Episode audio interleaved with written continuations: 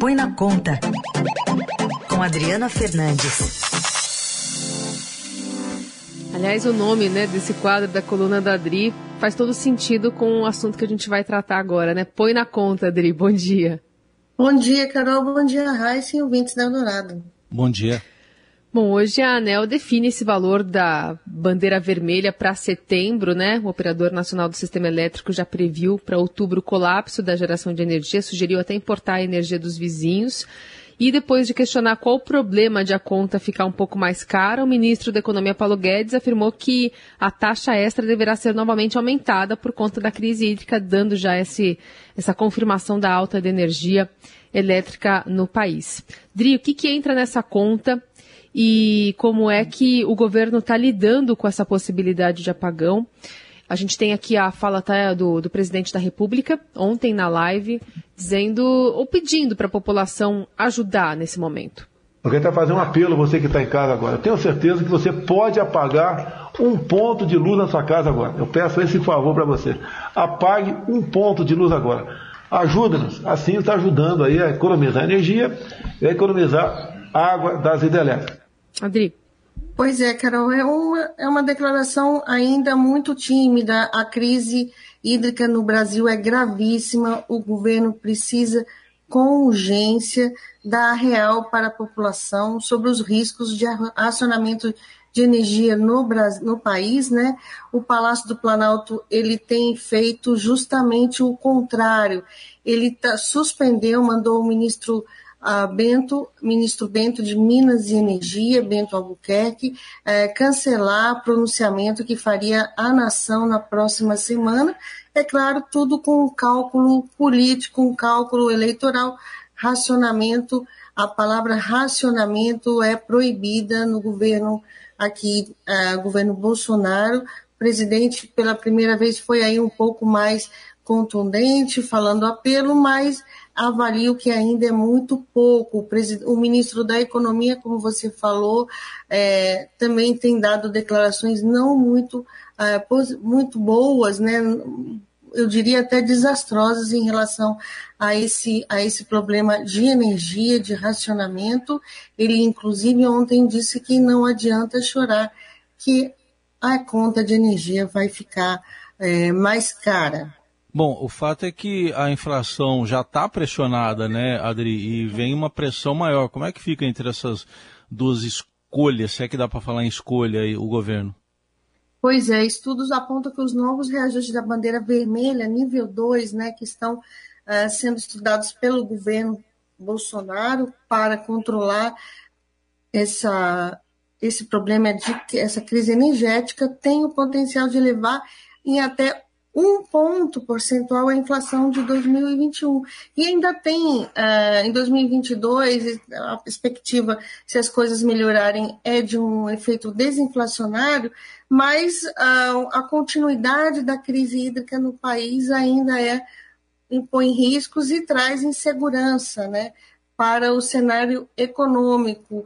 Raíssa, em 2022 é tempo de eleição que presidente da República uh, vai querer se vai para a campanha eleitoral com essa com esse problemão que é o risco de racionamento de energia.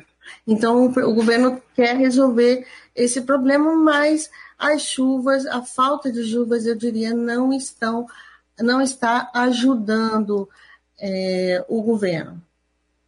E aí São Pedro fica... não ajudou. É, São Pedro não está ajudando nem o governo, né, nesse sentido, como você trouxe aqui. É, e eu queria entender por que exatamente setembro, outubro, novembro? É porque está acabando a estiagem, começando o período de chuvas? É, é, é esse limite, Adri? Exatamente. Se esperava que já que, que as perspectivas de chuva para esse período fossem melhores, mas o, é, na quarta-feira a equipe, o ministro Bento Albuquerque e sua equipe é, já falaram que as perspectivas não são boas para esse, para esse período, é, para, esse, para esse período, porque até o fim do período seco, que é agora setembro e outubro, e informou que os meses de julho e agosto, a julho e agosto, Carol, registraram a pior quantidade de águas que se chegou a, aos reservatórios em toda a série histórica. A pior.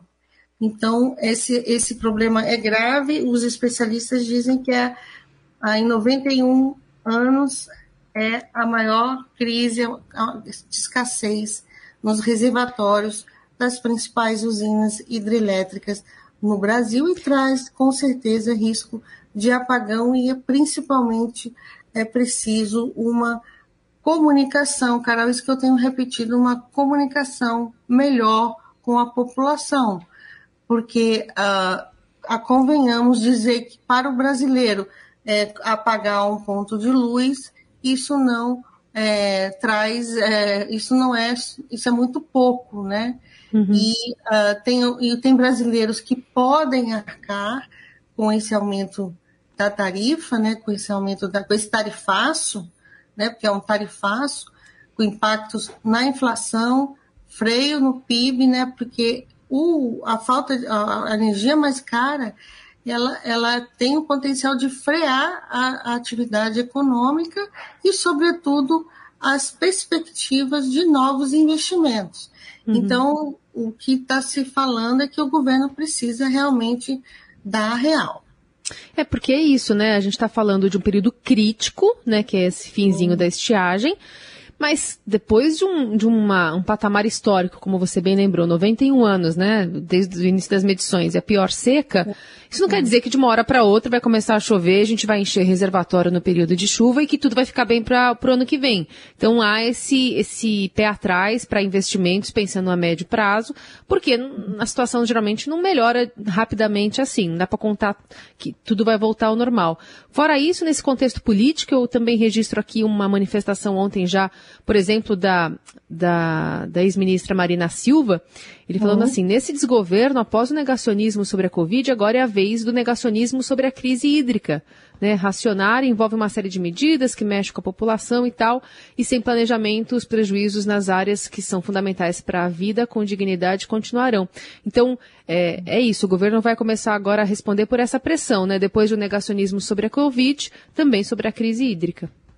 Com certeza, Carol, porque o ministro, o ministro Bento, ele falou em cadeia de rádio TV e TV há dois meses, né? E esse, esse momento chama mais atenção. Você não viu até agora nenhuma campanha, de fato, né? Uma campanha publicitária é, para mostrar o problema. E a, o, que, o que faz lembrar o início da pandemia da Covid, né? Em que o governo trabalhou, inclusive, para minimizar é, o que estava acontecendo. Vamos lembrar aqui a tal gripezinha, né, que foi a fala do presidente uh, no início da pandemia. Agora, esse roteiro aí, desse momento, tá lembrando um pouquinho 2001, Adri? Eu ia falar, ai, sem você.